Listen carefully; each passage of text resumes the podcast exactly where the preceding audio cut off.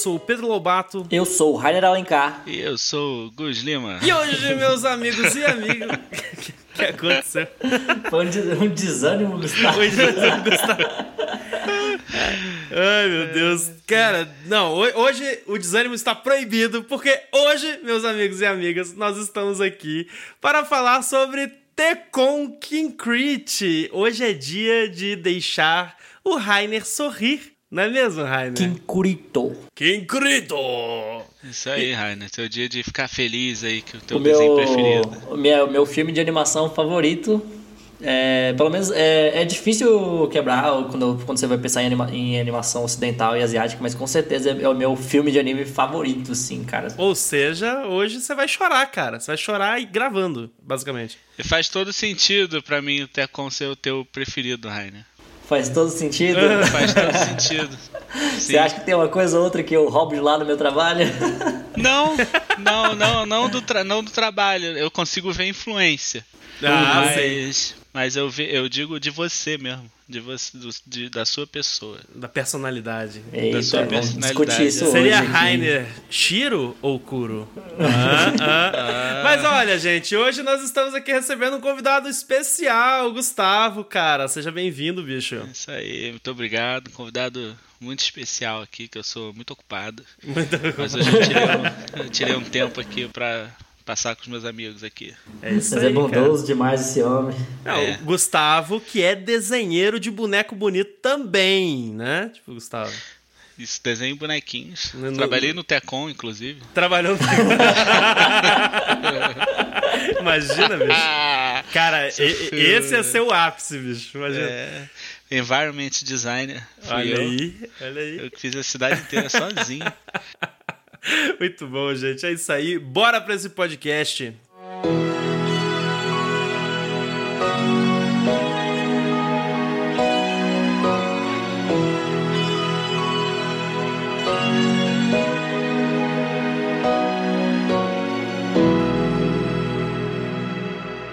Então, Tekken Crit ele conta a história de dois órfãos, o Kuro e o Shiro, que no caso é o preto e o branco, no caso, se você for ver a, a tradução dos nomes deles. E eles são basicamente esses dois personagens são complementares. O Kuro, que ele é um pouco mais velho e cuida do Shiro, e ele é um personagem muito violento e que vive se metendo em briga. E você tem o Shiro, que ele é, ele tem mais ou menos uns 11 anos de idade, ele é uma criança autista e ele tem muita dificuldade de comunicação, digamos assim, porque ele vive sempre no mundo dele da fantasia, sabe? E eles vivem na cidade do tesouro, que é essa cidade que é uma mistura de cidades asiáticas, mais ou menos. É como se fosse uma megalópole formada de, de Xangai, com Tóquio, com com um pouco de Hong Kong também, só que tudo isso transformado numa mega favela, digamos assim, entre uhum. aspas, sabe? Então, visualmente, você tem um cenário muito rico e relativamente fantástico, porque você também tem vários elementos na cidade como se fosse de um parque de diversão, digamos assim. A cidade parece que tem um tema, assim, sabe? Sim, é. Então, Isso a cidade que eu ia é falar muito... agora, do parque então, de diversão. Então, a cidade, ela é, tipo, ela é muito decadente, ao mesmo tempo ela é muito bonita, sabe? Então você tem esses dois irmãos que são basicamente uma gangue de duas pessoas, que eles são a gangue dos gatos, e ali eles tentam dominar a cidade, entre aspas, enquanto um monte de coisa vai acontecendo e um monte de merda vai acontecendo. E a gente vai falar sobre isso hoje aqui com essa galera. Cara, tipo, até antes da gente começar a falar de fato, né, do, de Tecon, é, só pra galera saber, né, aquele, aquela parte técnica básica, assim, né, Uhum. Esse filme é um filme de 2006, né? Dirigido pelo Michael Arias, que a gente tá agora Arias. há pouco tava pensando como é que se fala o nome desse cara, whatever. Mas basicamente ele é baseado no mangá homônimo, né, de 1993 que foi escrito pelo Taiyo Matsumoto. Escrito e desenhado, né? Escrito e desenhado, exatamente. E ele foi publicado lá em 93, é, entre 93 e 94 na Big Comic Spirits, e é um mangá da demografia seinen, né? Então ele é, ele é mais voltado para pessoas mais adultas e tudo mais. E esse filme veio lá em 2006, né, dirigido pelo Michael e produzido pelo estúdio 4 Graus, né, que é um estúdio japonês. E o Michael, como o nome dele já, já diz, né, ele não é japonês. Então, já uma curiosidade interessante é que este cara, ele foi. Ele é considerado como o primeiro não japonês a dirigir uma grande produção de anime em longa-metragem. Gaijin. Gaijin total. Gaijin. assim. Gaijin, o cara é o, ga... é, o cara é o Gaijin, tá ligado? Cara, Porque ele, é. porra, é- Ele chegou lá e mostrou como é que se faz. Ó, é assim que faz anime, pô. É. E assim, aí do Japão acha que sabe produzir coisa. Mas ó, o, o cara não é um mané, né? Tipo, porque Claro não, ele. Ele antes já tinha trabalhado no. Até o Rainer, esses dias na live dele, que come- comentou, né? Ele trabalhou num dos curtas do Animatrix. E é pra galera que lembra aí do daquele filme de desenho animado com vários curtas é, relacionados ao mundo de Matrix, né? E, cara, e ele já foi pra trabalhar, tipo, fazer essa produção num estúdio que é foda, né? Porque Sim, o, o sim. 4 graus, tipo, é, é o responsável, pra quem não lembra, do Memories em 95, que eu adoro, eu acho um filmaço. É, a trilogia de ouro do Berserk em 2012, 2013, que a gente comentou no episódio de Berserk. É, o Children of the Sea, mais recente aí, de 2019. Inclusive até o, o Thundercats de 2011, aquele Thundercats versão meio anime, Sim. que não durou sim. muito tempo, infelizmente, porque ele- mas eu achava ele muito maneiro. né? Porra, é muito bonito, muito bonito o que eles fizeram com o Thundercats ali. Pois é, pois é. Mas assim, né? Tipo, já começa por aí, né? Porque eu já acho que. Eu, eu não sei qual é a relação que vocês têm com o Tecon. Vocês já assistiram isso, tipo, muito nas antigas? Como é que foi pra vocês? Eu comecei, eu assisti Tecon pela primeira vez justamente quando eu tava ali me aproximando da área profissional de desenho, assim, ou seja, foi uns. Foi tipo no começo 10 da sua carreira? Tipo, foi uns 11 anos atrás, mais ou menos, antes de eu começar a trabalhar mesmo, mas tipo, um pouco Então antes já. foi de perto do lançamento do, do, do filme. Foi tipo isso, foi relativamente perto do lançamento do filme.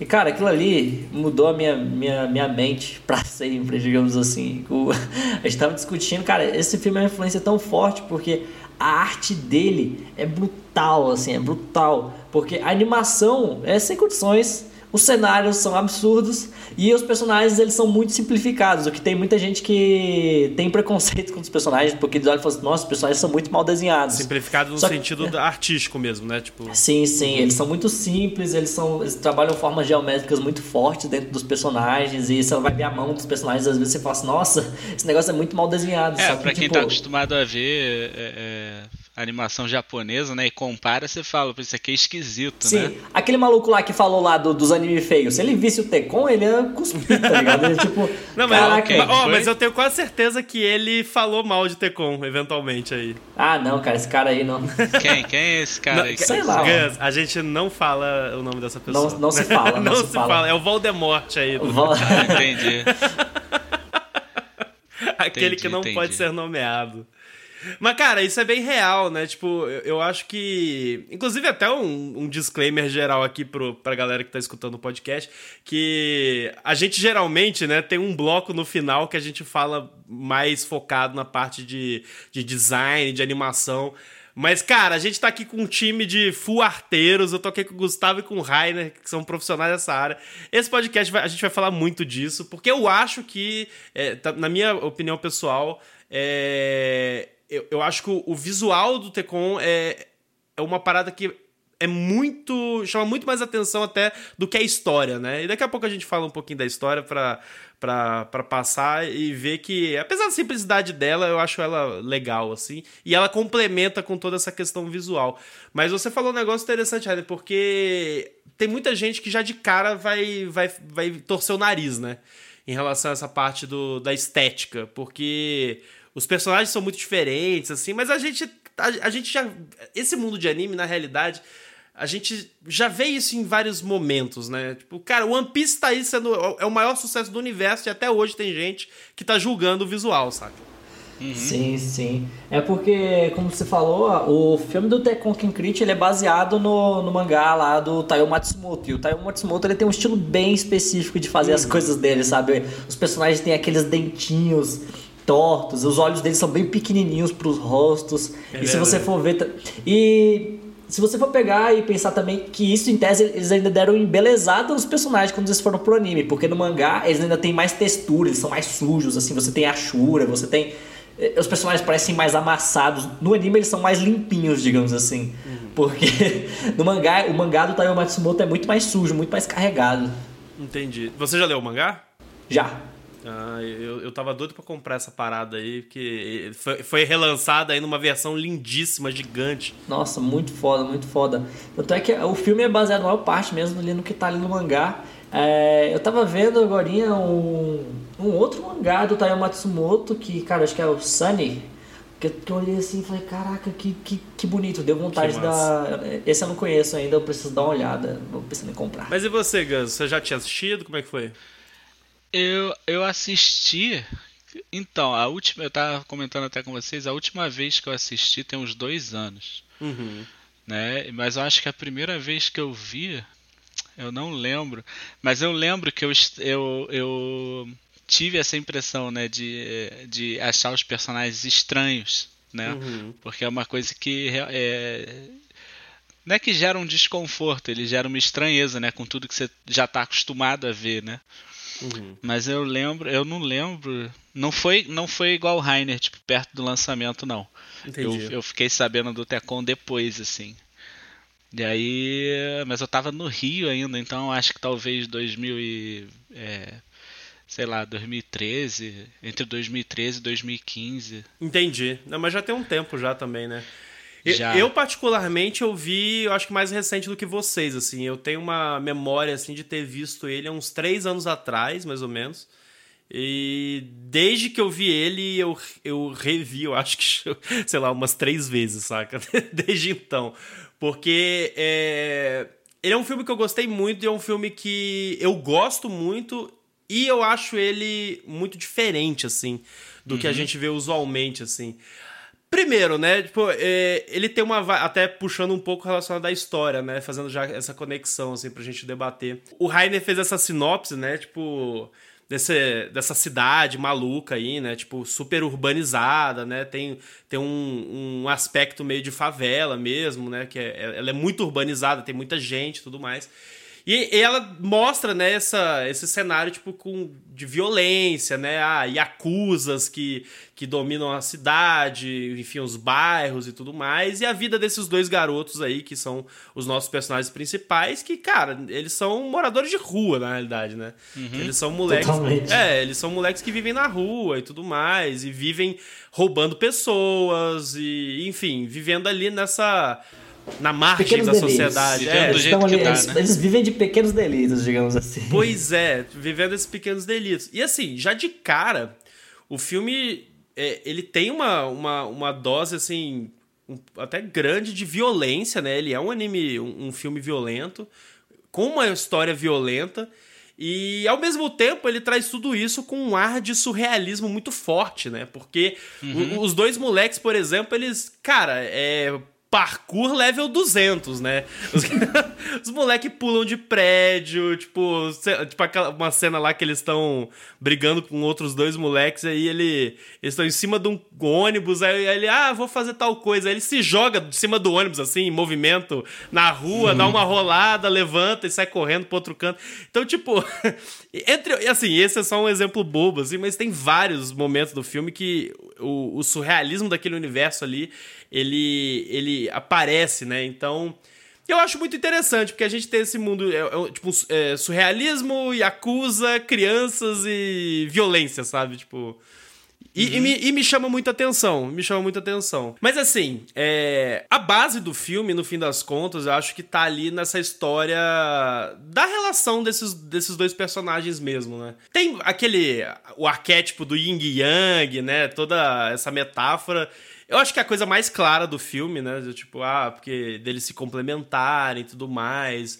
E ter ali uns momentos de crise da, da, uhum. da relação dos personagens com eles mesmos dentro de todo esse cenário maluco. Porque aí, além dos Yakuza, aí depois tem um maluco lá que é o, o Snake, né? O Cobra, que uhum. o cara, sei lá, quer criar um empreendimento na cidade. Então todo esse povo tem esse, toda essa gana de não, porque a cidade é minha, eu, eu preciso do poder e tudo mais. Mas, cara, eu. É, a gente falando assim, eu falando assim, essa história parece até, tipo, meio boba, assim, saca? Mas eu não sei vocês, porque eu curto ela, eu acho que ela tem tem uma, uma profundidade interessante ali nessa relação, quando a gente vê a relação dos personagens entre uhum. si. É, o que eu mais, o que eu mais, o que eu lembro assim que eu mais é, tirei do filme era, era tipo a, a sensação de de liberdade, assim, né? Hum. Pelo lado das crianças, né? Que você, quando é criança, você meio que é que é, acha que você pode fazer tudo, né? Uhum. E, e, eu acho que o filme te passa essa sensação de que esse sentimento de que você de como é ser uma criança de novo, né? Sim. Faz sentido. Eu acho que eu acho que esse filme eu acho que ele tem muito disso e eu acho que ele é ele, é, ele eu acho que ele faz igual o Up, tá ligado? Que o Up ele te dá esperança e te toma já no começo. Hum. Eu acho porque eu acho que o Tecon te dá esperança porque ele te dá liberdade. Você fala, putz, eu queria eu, eu, os moleques são um moleque de rua, mas eu queria ser um moleque de rua igual eles estão aí, tá ligado? Eles são livres, eles fazem eles Foi fazem... isso que você pensou quando você é, viu é, não, vez? não, mas é porque eles fazem o que querem. Não, eles fazem o que querem, ah. eles, sabe? Tipo, eles, eles são eles não tem nada que prende eles. Eles são, Sim. tipo, os, eles são os donos da cidade, entre aspas, tá ligado? E tipo, até e o assim... lance do de, o lance que vocês comentaram antes, do parkour, deles pular, saltarem alto pra cacete, não sei o que, uhum. reforça esse lance da, de que tudo é possível, né? De Sim. que. Sim. Dessa liberdade da, da criança, né? Que você pode fazer qualquer coisa.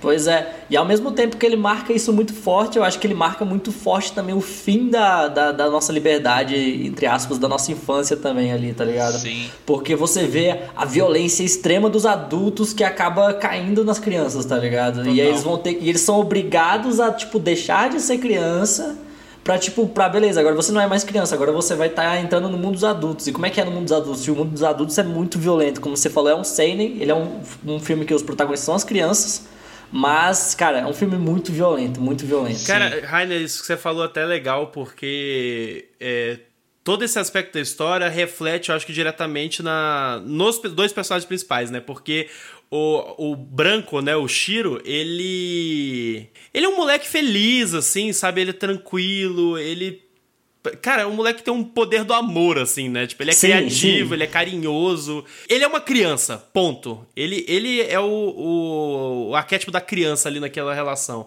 O Kuro, por outro lado, ele já tem uma cabeça muito mais madura, sabe? Ele é um cara que já tá muito mais entregue a esse sim. mundo de violência dos adultos. E acho que ele é né? mais velho também, né? É, ele é um pouco mais velho. Isso. Deve ser uns dois, três anos mais velho que o, que, que o, que o Shiro. Pois é, mas assim, tipo, a gente vê, eu acho uma, uma reflexão que eu fiz que eu acho interessante, assim, é porque o Kuro tá muito mais próximo do, do que nós somos, né?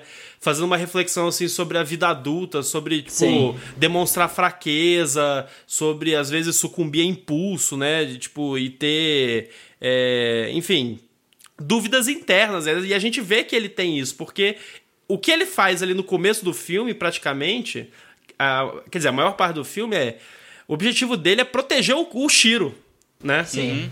E justamente proteger a infância dele, mas, tipo, proteger a infância dele nesse mundo, cara, em que a gente não vê resquícios de infância em nenhum momento. Sim. Só que, e outra coisa que é engraçada é porque o que existe ali é uma relação de.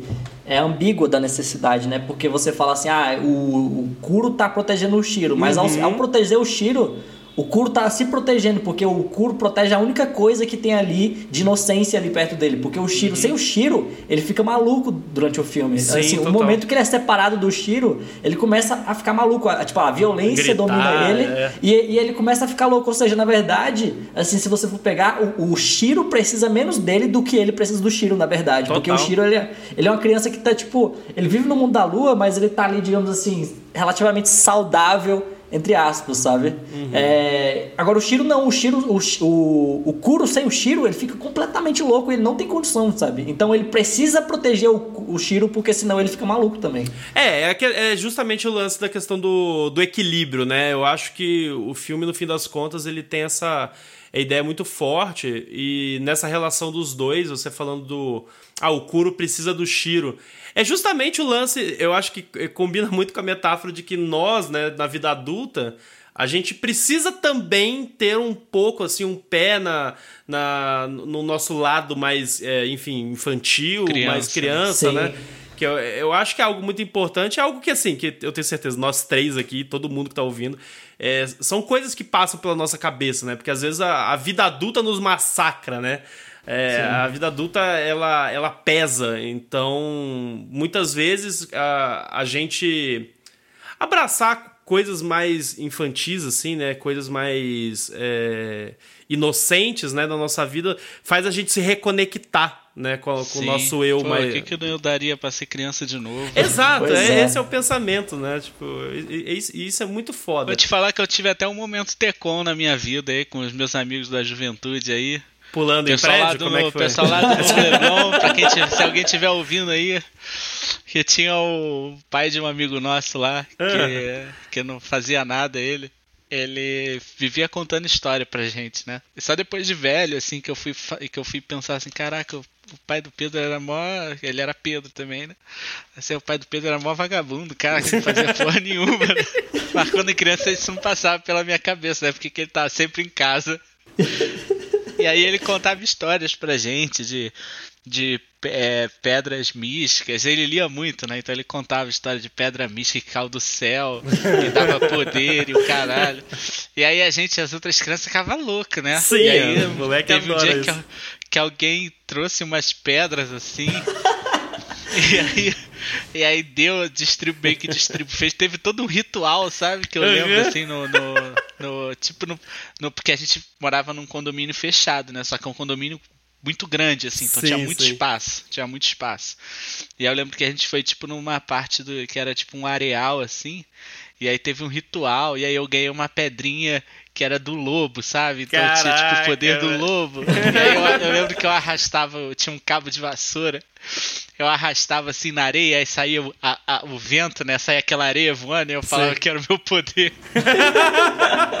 Caraca, velho, criança Daí é não bom tinha, demais. não tinha as paradas do, do, do, do, do- do parkour, né? Tinha um parkour, mas não é igual do filme, né? Era tipo pular e subir um paralelepípedo assim, ó. Caraca, olha como é que eu tô pulando. Correndo com os bracinhos pra trás, igual do Naruto. Nossa, era muito bom, cara. Ai, meu Deus do céu, cara. Bicho, criança é bom demais, cara. Isso é. Esse é o tipo de coisa que realmente, né, cara? Só quando você é criança que você pira com essa É. parada. E E eu lembro que na época a gente realmente acreditava. Isso, Que eu acreditava que eu tinha isso é o igual sol- soltar negócio. poder na água, Gus. Você Manja, tipo, É, quando você tá na piscina aham. e e empurrando a água Soltando e tipo, caraca, Hadouken. isso. Cara, isso é uma parada muito, muito louca que você for pegar assim da infância, porque, tipo, quando eu era criança, eu brincava, sei lá, eu brincava de boneco, assim, quando eu, sei lá, tinha 6, 7 anos, digamos assim. E. Só que, cara, e eu era eu sozinho, sei lá, a tarde inteira com um boneco na mão e criando uma história ali pra ele, sabe? Tipo, me interagindo como se tivesse assistindo alguma coisa muito foda acontecendo, tá ligado? Com aquele boneco ali na mão. E aí eu bot- botava ele, sei lá, na pia e ele falava, ah, agora você vai nadar, tem uma missão embaixo da água e sei lá o que. E, cara, em algum momento, justamente, tipo, em algum momento entre infância e virar adolescente, justamente essa transição ali, quando você tá no clímax da sua infância ali, essa chave vira e você vira, tipo, um hipócritazinha, tá ligado? Aham. Tipo, Sim, que, tipo, total. você vira um. Tipo, igual eu falei.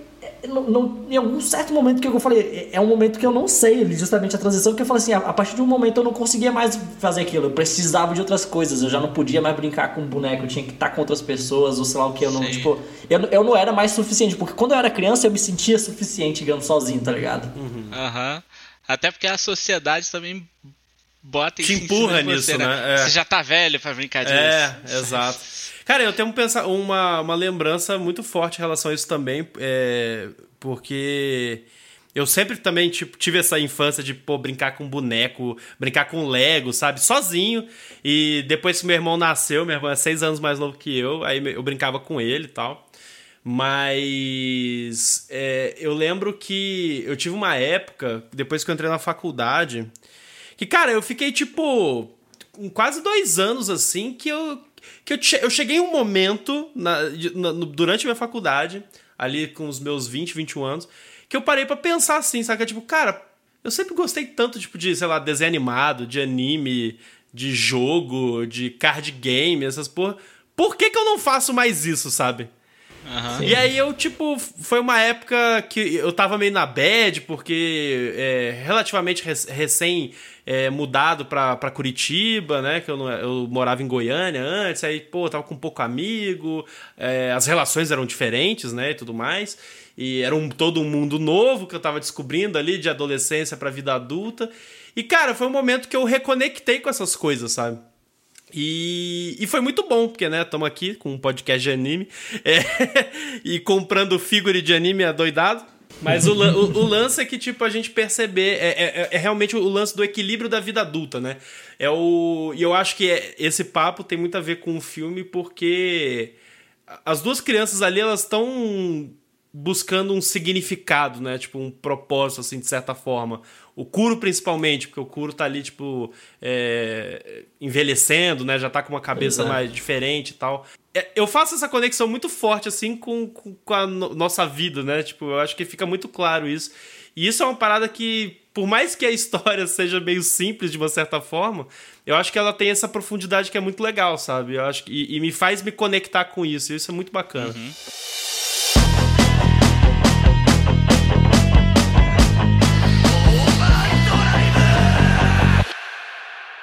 Eu acho que como a gente estava falando aqui sobre infância e adolescência e transição, o filme ele, ele, é muito sobre transição. E é importante entender que a, a cidade ela é um personagem tão forte quanto os meninos. Assim, a gente tem nossa, alguns protagonistas sim. na nossa história, né? A gente tem o Kuro e o Shiro, que são as uhum. duas crianças. A gente tem o Kimura, que é outro personagem que é muito importante dentro do filme, que ele é, ele é o adulto que a gente mais segue durante o filme, que, que ele é, um Yakuza, cara que né? ele, é o Yakuza, justamente, ele tá ali, ele participa dessa gangue Yakuza e a gente vê. Que também ele, passa por uma transição, né, no filme. Que ele, que ele também tá passando pelas transições dele, ele tá com a mulher grávida e ele não quer mais ser Yakuza, e ele tá. E, e pior que ele tá tendo cada vez mais que lidar com coisas mais pesadas.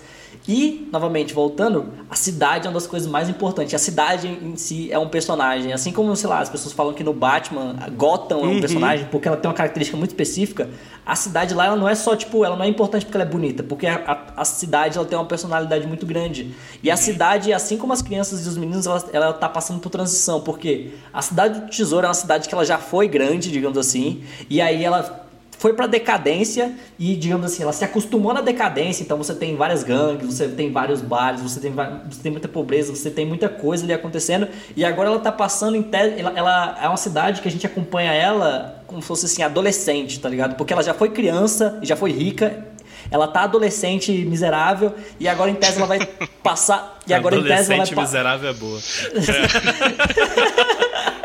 e agora ela tá entrando numa fase adulta, sabe? Porque agora ela tá passando em tese pela terceira transição dela, que é justamente agora as pessoas de fora estão vindo para essa cidade, é que é justamente essa a gangue do Snake uhum. lá do Cobra, em que ele tá querendo invadir a cidade e mudar a cidade novamente. Então essa cidade que ela já passou por muita transição, ela vai passar por Sim. uma nova transição ali que tá sendo forçada em cima dela. Isso. Então, a gente tem tudo muito estabelecido, né? As gangues estão estabelecidas, as pessoas têm os seus costumes. Mesmo a gangue lá que a gente falou lá do da Yakuza, eles são tipo uns Yakuza bonzinho, digamos assim. É né? que é uns Yakuza é. velho, né? Tipo, uma galera. É meio que. Sim. É, é, é meio aquela percepção, aquele arquétipo do. Bom malandro. Assim, do, não, não, é, do malandro, mas assim, é tipo, ele é o bandido que, que faz a comunidade funcionar, saca? Sim. Tipo, e já tá enraizado, né? Já e tá enraizado, exato. Sim, exato. Ele, ele, ele, tem tipo uma relação de, de, de quase amizade com a polícia, digamos assim. Porque, tipo, a polícia. Precisou, tipo, assim, né? né? Tipo, eu vou te prender. o cara se você conseguir. Tá, e aí, tá ligado? Não, a primeira então, vez que o, o, o, cara lá, o rato, né? Que no, é, Nezumi isso, ele. Na hora que ele chega lá, ele volta, pra, aparentemente ele volta pra cidade, alguma coisa assim, pra alguma missão. Aí o policial lá, o Fujimura e o Sawada, eles encontram. A primeira coisa que o Fujimura fala é: Bem que eu senti um cheiro azedo na cidade. tipo. Falei, muito bom. Mas isso até afeta a, a, as crianças também, né? Que é, você cresce com uma familiaridade com a cidade, né? E do nada ela tá, tá tipo mudando, né? Tá ficando diferente. Uhum. Então você perde um pouco o senso do que você já tinha como. do que você já conhecia, né? Não, eu lembro total. que isso acontecia comigo quando eu. É, a minha mãe ela é de Itajubá, né? Que é uma cidade pequenininha no sul de Minas. E eu lembro que de um tempo pra cá, tipo, cada vez que eu vou lá visitar, é, a cidade está completamente diferente, sabe? E, e, e, e, algumas partes chegam ao ponto de eu não conseguir mais reconhecer o que que era aqui, até alguém me fala, não, aqui é, aqui ficava o não sei o que, e eu fico assim, ah, caraca, mas não Bota sobrou fé. nada. tipo, cara, cadê o, não sei, Mudou sabe, é tudo, é completamente é. diferente, né?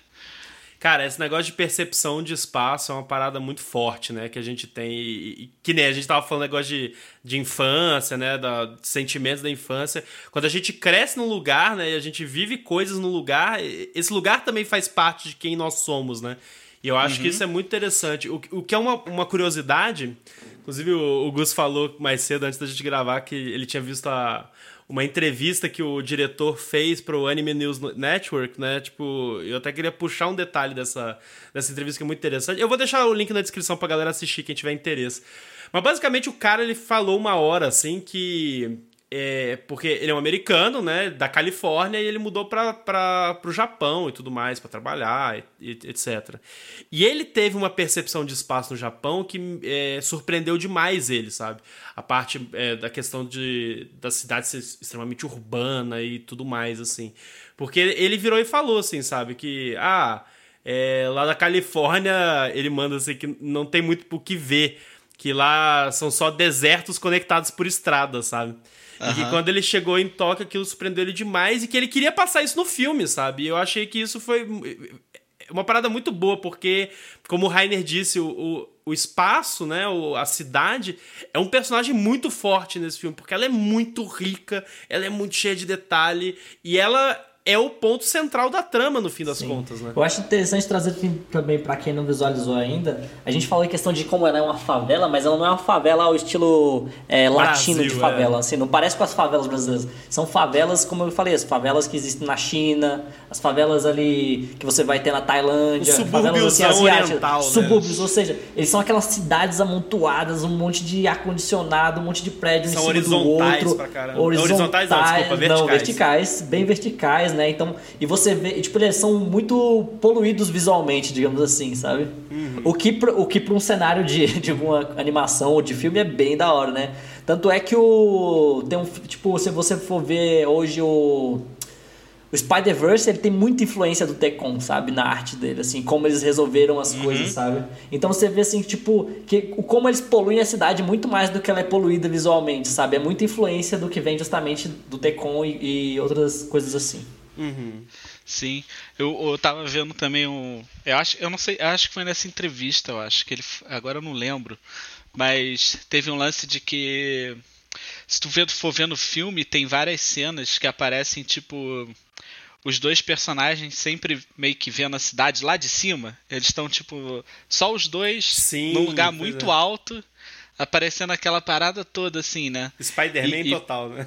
É, e Sim. aí passa um pouco aquela sensação de que eles estão lá, mas eles não pertencem àquele lugar, que eles, eles são meio que. É, eles têm tipo aquela sensação de que. De, como é que fala? De que, é, de que você não pertence àquele lugar, não sei. aquela coisa de que eles estão sozinhos ali naquela porra toda ali, sabe? Gigante. E aí quando eu ouvi isso, eu lembrei é, de quando isso é, aconteceu um pouco comigo, assim, quando eu me mudei também, quando, quando meu irmão nasceu, né? Que eu, eu morava na zona sul do Rio, né? Eu morava em Copacabana, num prédio baixinho, que todo mundo conhecia todo mundo, né? Uhum. Não tinha elevador, não tinha nada, então era tipo... Todo mundo se conhecia e tal, e aí quando o Bruno nasceu, é, seis anos depois, a gente se mudou para esse condomínio na Bar, gigante, né? Só prédio alto pra cacete. Aí lá de cima você via aquele troço, sabe? Aquela. Tipo uma cidade mesmo, assim, né? Porque uhum. eram uns condomínios muito grandes. E eu lembro que eu ficava impressionado com aquilo. Eu ficava assim, caraca, tipo, será que eu vou conseguir. será que eu vou conseguir, como é, é tipo, me, me incluir adaptar, aqui, né? tipo... me adaptar, fazer amizade, sabe? Acabou é. que foi muito fácil. No primeiro dia eu já tava cheio de amigos já, mas eu lembro que quando eu cheguei, assim, quando eu fui conhecer. Corta pra duas horas depois cheio de amigos. Aí sim, foi fácil. mas eu lembro que quando eu cheguei, eu fiquei tipo. Eu lembro que eu, eu fiz amizade com, com duas pessoas que moravam. Um morava no, no 19 e o outro morava no 20, né? Uhum. E, e, eu, e eu, eu morria de medo de elevador, que eu nunca tinha visto elevador na minha vida, né? Caraca. Então quando eu ia pra casa deles, eu subia de escada. Eu Você? subia e descia de escada, né? E aí quando a gente ia, sei lá, descer, eles falavam, ah, Eu falei, eu não vou entrar nessa porra, não. Vão, desce aí que eu encontro você lá na portaria. E eu saía correndo pela escada, assim, eu fiquei tipo um ano fazendo isso. Até eu conseguir entrar no elevador. Caraca, que sensacional. Mas, tipo, isso tem muito a ver com, com a nossa relação em sustentar um status quo, né? Em, em, em, em se haver essa mudança. Tanto que no filme tem uma cena que, que, me, que eu acho muito boa, que é aquela que, ah, os Yakuzas, aparentemente, tipo, é, alguns deles não estavam lá, né? Aí eles vão para lá para alguma missão, alguma coisa desse sentido, né? Tipo, ah, vai lá e domina a cidade, vocês têm que afugentar essa molecada aí e tudo mais, que cria problema, etc. E aí os Yakuzas, eles capturam uns caras, que é tipo uns bandidinhos, assim, e aí ele pega o cara lá, ele arranca a orelha do cara e dá de aviso pros outros amigos dele. E nisso, o Kuro é, sabe disso ele vai lá e desce o cacete em geral, meio que numa vibe assim do tipo, cara, você acha que a banda toca desse jeito por aqui? Não é quem assim, é porra. Quem manda aqui sou eu. E, e é, Aham. e é bem agressivo, né? Tipo, essa parte, porque ele. Eu, inclusive, na, na primeira vez que eu assisti, eu achei que ele matou quatro pessoas ali naquela cena. Sim, mas sim. É porque a impressão que você tem é, que, é porque ele chega lá, né, e ele tá com um bastão de ferro. Uma um barra de tubo ferro, é. E, cara, o maluco sabe batendo na cabeça de geral. E, cara, e é muito violento, porque não é uma, não é uma briga unilateral, não é como se ele fosse ter o cara mais forte do mundo. Ele chega lá e mata todo mundo. Ele chega lá e ele bate, ele apanha Ele muito, tá ligado? é. Caraca, é pesada. muito feio, é muito pesado ele apanhando, sabe? Isso tudo é ele tentando proteger o que ele conhece da mudança, né? Exato. Ele quer que aquilo mude, né? Exato.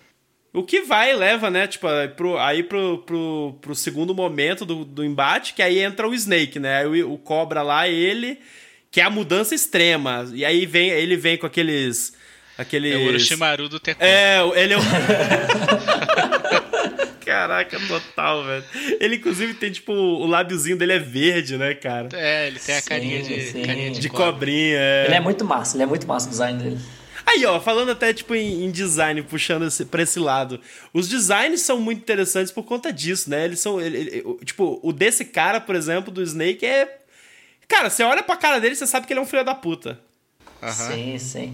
Mas eu acho que anime às vezes tem muito isso muito forte, né? Você sempre sabe quem são os bullies, os, os, os, os, os caras que são os, os arruaceiros, né? Tipo. eu acho que eles mantêm isso muito forte nele. Ele é um personagem que ele, ele é o mais diferente de todos, né? Ele, tá, ele, Ele tem destoa, dele- né? Ele destoa do resto. Eu acho que ele é, ele é de fora também. Eu acho que é como se ele fosse chinês, uma coisa assim. Ele não é japonês. Ele anda sem camisa, ele usa blazer sem camisa. Isso é demais, bicho. Sim, sim. Eu, O cara eu tá gosto muito. seguro de si mesmo. Eu gosto muito de uma cena que o Kimura tá num bar e aí tem umas imagens, tipo, é um bar bem pequenininho, né? Tipo, bem fechadinho, assim, aqueles bem, bem uma parada bem japonesa, Sim. assim, né? Então ele entra nesse bar que é como se fosse uma... Izakaya. um- uma caixa, assim, sabe? E lá dentro tem vários olhos nas paredes. Os olhos são, tipo, realistas, digamos assim, sabe? Uhum. Isso dá uma quebrada muito engraçada, porque os personagens são muito simples. Então você tem aqueles olhos realistas na parede é uma parada que, tipo, tem uma quebra muito grande no design, só que ainda funciona bem pra caramba. Até falando de design, uma, uma coisa que me chama muita atenção ne- nesse filme é a, a escolha das cores. Porque ele é um filme claro, ele é um filme Sim. muito colorido e tudo mais. O que é engraçado porque cria um contraste agressivo com o tema dele, né? Com a história Uhum. que é dark pra cacete. Tipo, ele tinha tudo pra ser um, um- um dark and gritty movie, né? Tipo, ah, Sim, é um sim. tema pesado, então, porra, uma paleta cinza, azulada, aquele negócio É, é, melancólico. Frio e calculista. Frio e calculista. Mas Um filme do Snyder. eu- o filme do Snyder. Exato, um filme do Snyder. Tinha tudo pra ser um filme do Snyder, mas não.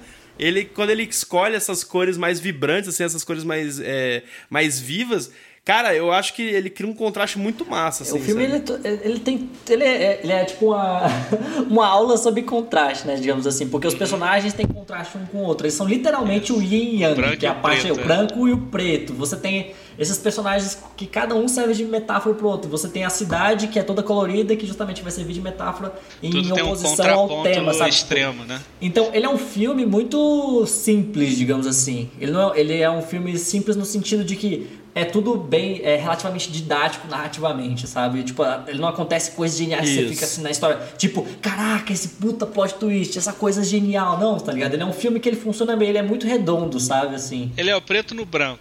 Então, ele é tu tá dizendo então que ele não é um 50 tons de cinza. Ele não é um 50 tons de cinza, ele é preto no branco ali. É isso aí, pronto, isso aí ficou o nosso review do filme. É um filme preto no branco. Bem isso. Perdi o chão aqui. E é por isso que eu acho que o, que o filme.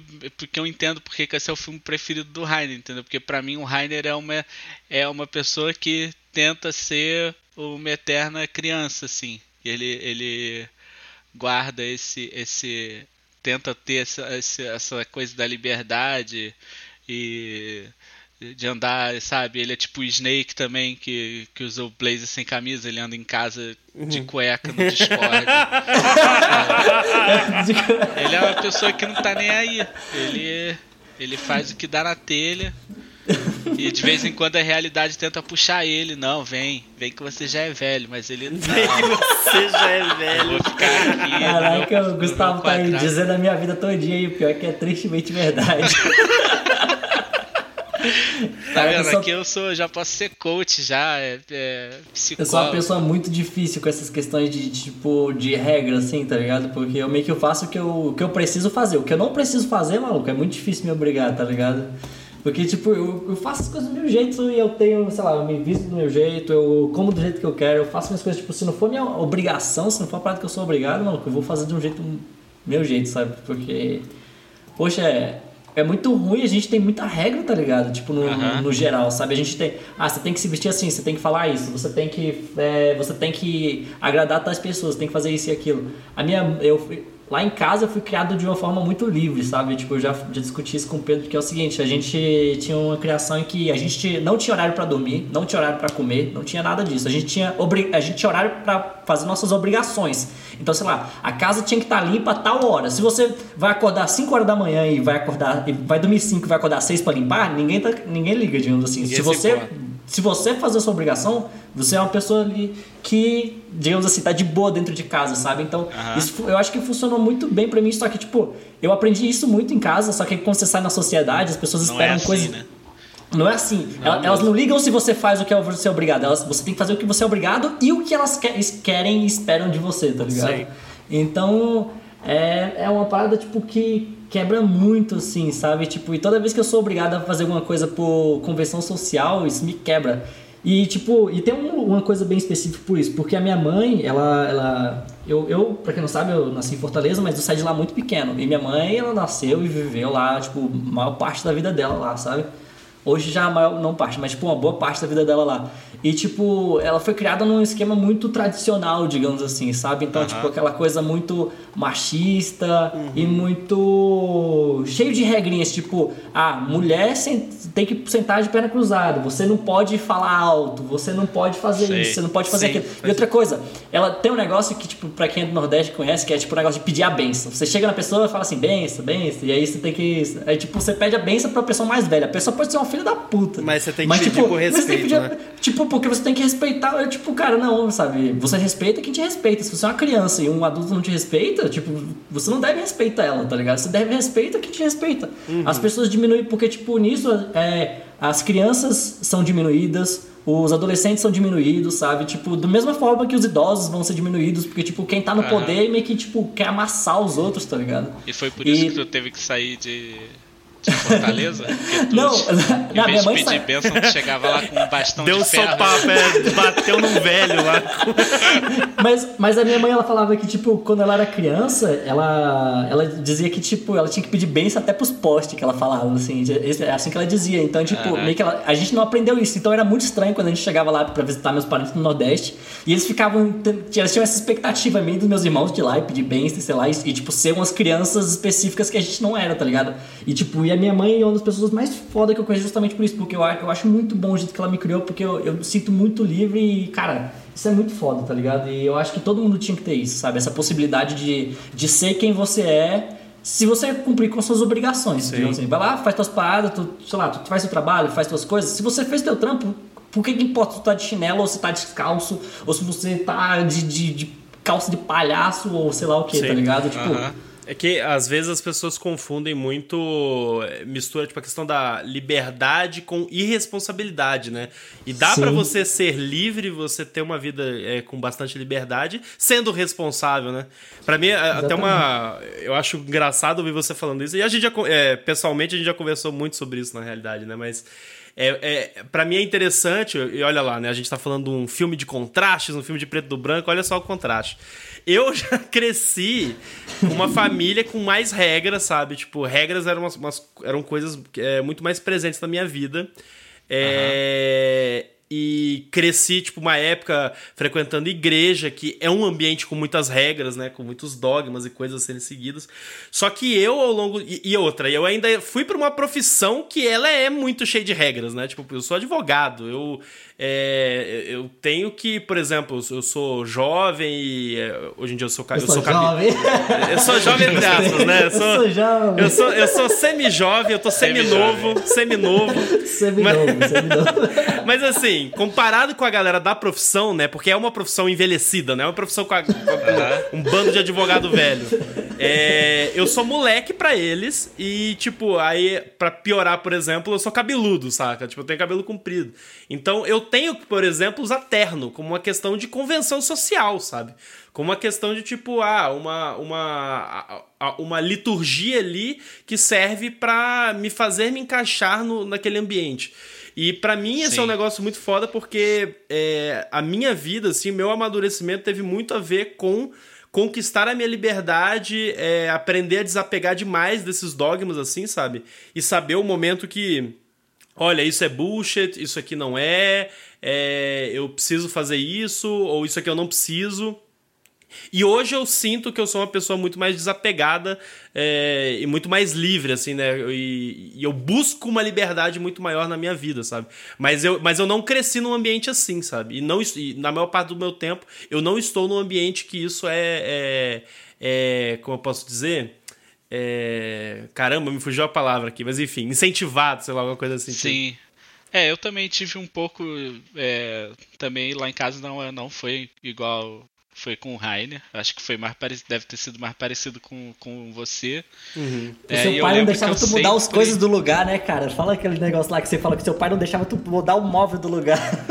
É, então, não deixava. Ah, em casa é, era então... assim também, bem isso. E eu eu brigava, eu batia de frente com meu pai direto, porque eu brigava, eu sempre, eu sempre, eu sempre quis ter, quis ser do meu jeito, né? Eu sempre que, então quando meu pai, é, sei lá, eu nem falava as coisas, eu, sei lá, eu queria ter brinco, aí ia na farmácia e pum, furei a orelha, aí chegava em casa, meu pai, que porra é essa?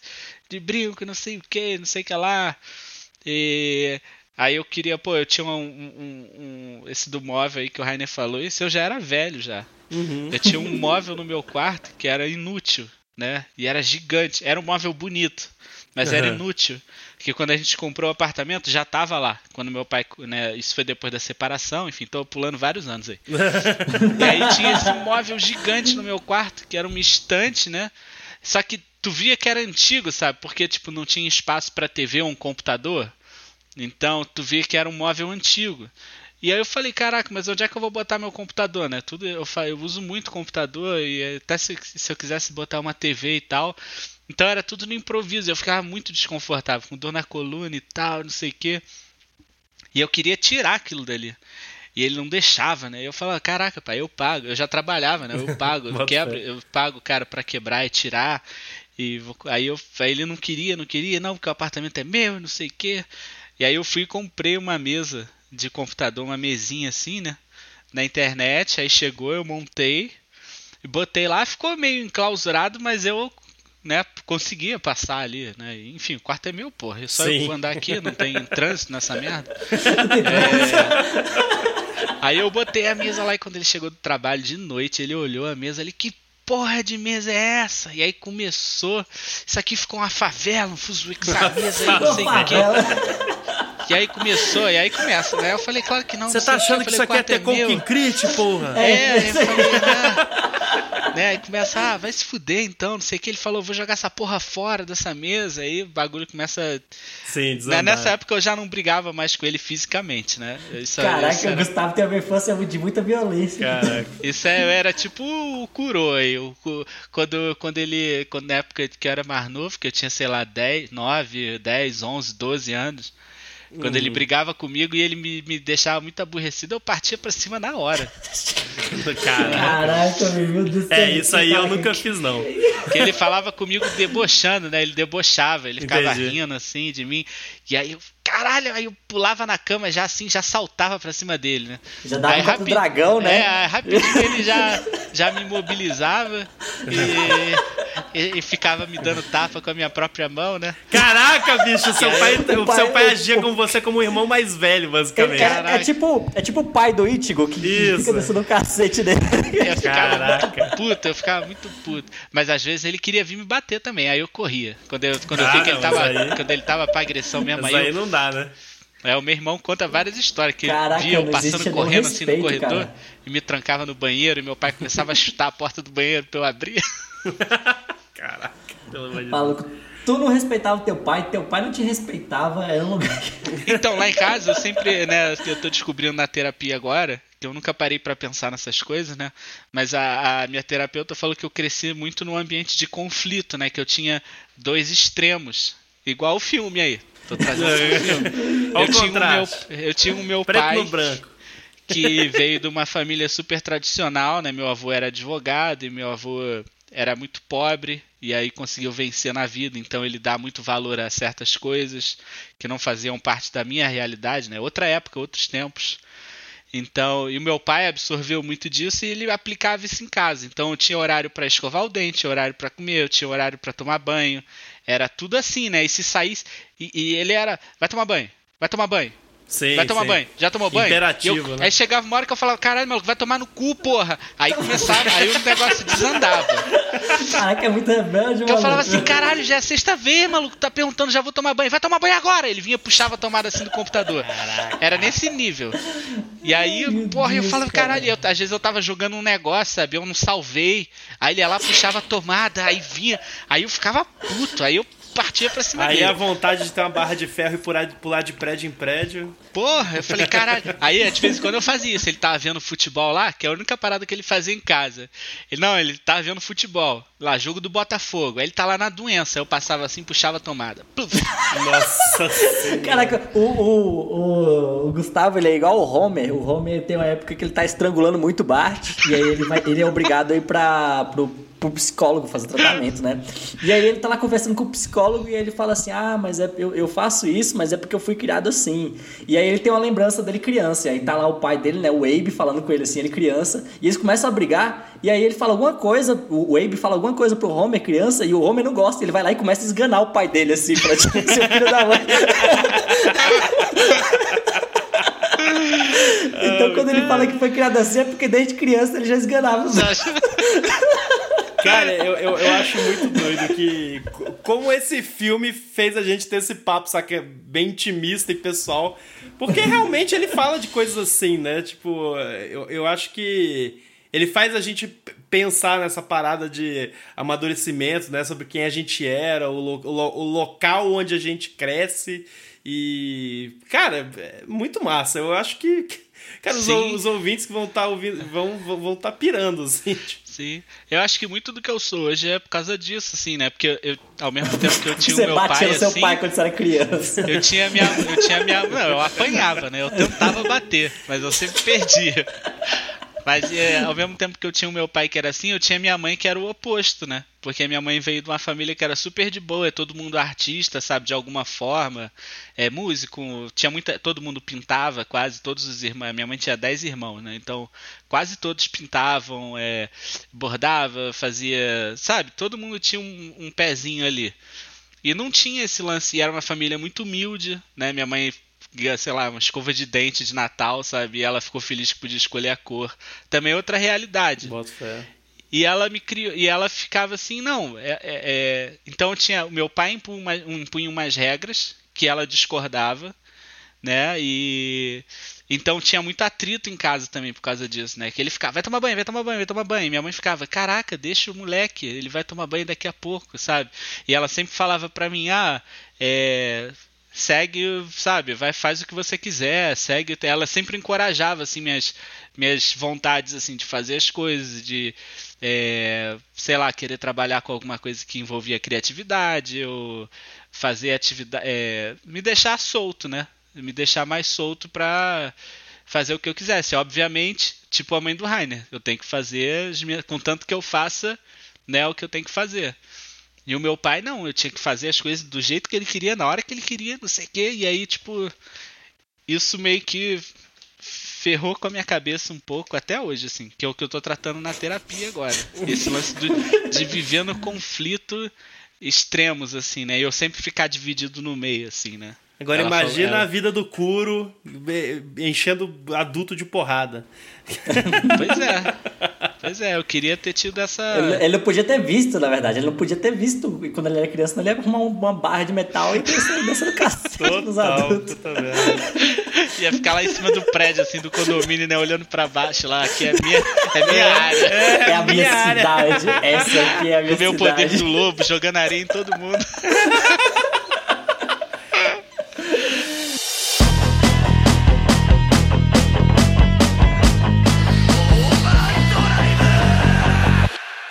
Bom, gente, depois da gente descobrir, né, que o Rainer saiu de Fortaleza fugido porque ele bateu no idoso, é... acho, que, acho, que, a gente vai chegando ao final desse episódio. Acho que aquele episódio dos Simpsons foi baseado no Rainer, né? Foi, foi, total. Dele, total, total, total. Cara, Olha, infelizmente, Tekken King Crit não é um filme que está disponível aí fácil em Netflix, e, enfim, Amazon Prime. É, então, assim, te recomendo, vocês né? Vão Já ter que, que não... ser criativos. É, vocês vão ter que ser criativos. Vocês, vocês vão ter que vestir aquele chapéu de palha, sacou? Tipo, botar um tapa-olho, quem sabe? E, e, assumir essa natureza para acessar o filme. Mas esperamos que vocês tenham gostado, né? A gente vai chegando aqui ao final de mais um episódio. E eu gostaria de agradecer imensamente a presença do Gustavo. Gustavo, muito obrigado por você ter estado aqui, cara. Foi muito bom esse papo. Eu que agradeço aí, foi mal eu ter puxado várias histórias aí da. Que é isso? É isso que torna o negócio da, único. Da minha infância, mais do que eu falei mais de mim do que do filme. Mas tá bom. Não, foi ótimo, foi ótimo, cara. E, cara, faça seu jabá, bicho. Onde as pessoas podem te encontrar, fala do seu estúdio. Vocês podem me encontrar aí na, na vida aí. É só procurar Madbug em qualquer rede social. A Amanda faz questão que a gente esteja em todas elas. Então, se você botar Madbug no Twitter, no Facebook, no Instagram, no Behance, no ArtStation, TikTok, sei lá, TikTok. qualquer outra. Tem TikTok, não tô Caraca. nem zoando, tem TikTok. é jovem mesmo, hein? É jovem. Você, vocês podem, né, só botar lá que vocês vão achar a gente. E no Twitter eu sou, eu sou, eu sou, eu sou Gus Lima Underline Art, ó. Que é, é onde eu, eu mais interajo, assim. Acho que a única rede social que eu uso, que eu uso hoje, é o Twitter. Tipo, eu não uso, eu não. Eu mal entro no Facebook, eu no né, Messenger, essas porra, não uso nada, não vejo nada, só vejo o Twitter mesmo.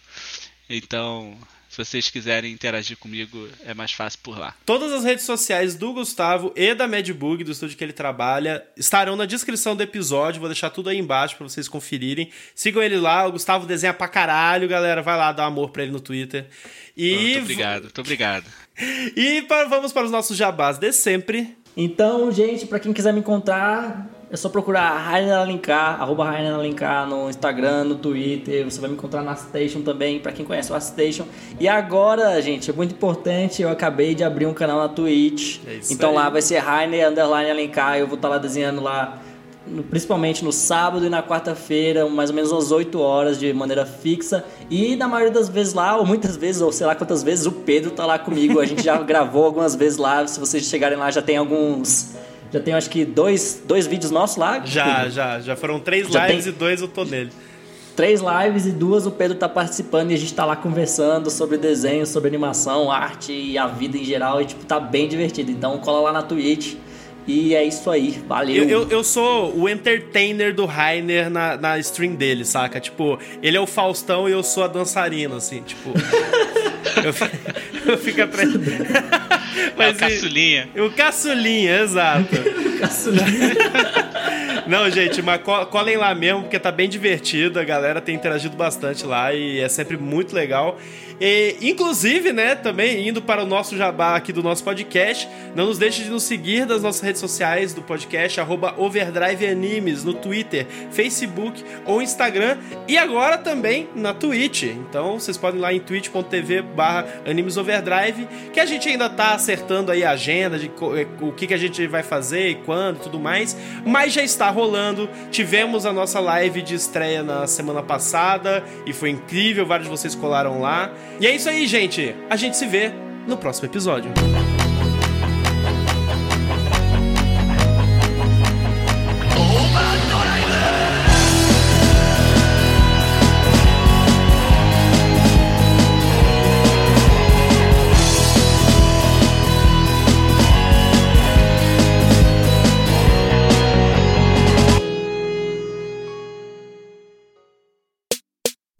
Podcast é produzido e editado pela Elis Studios.